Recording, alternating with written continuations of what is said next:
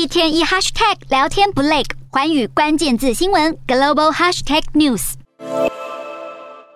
香港十五日新增一千零四十七例新冠确诊个案，其中九百七十一例是本土病例，还有一名本地确诊者去世。这是香港四月中以来最高的一次确诊数。尽管疫情出现反弹，但是港府专家强调，这只是第五波疫情的余波，不需要收紧防疫措施。然而，香港当局十五日将境外和本土个案分开汇报，也是破天荒第一次，更遭到现场记者质疑，这是不是为了要美化香港的疫情？专家就表示，这是为了方便市民了解情况。而北京在十四日则是新增二十五例确诊，天堂超市酒吧群聚已经累计两百五十七人染疫。因应疫情，三里屯内七十四家酒吧以及两百三十多家美容美发店等全都暂停营业，七百多家餐厅禁止内用。北京市更宣布要加强检查酒吧等公共场所，对酒吧等地下场所开展大排查，举一反三，抓好整改；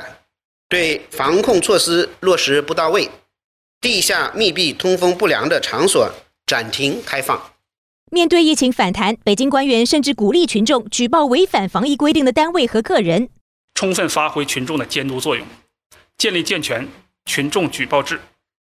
通过网络。一二三四五热线等多种方式，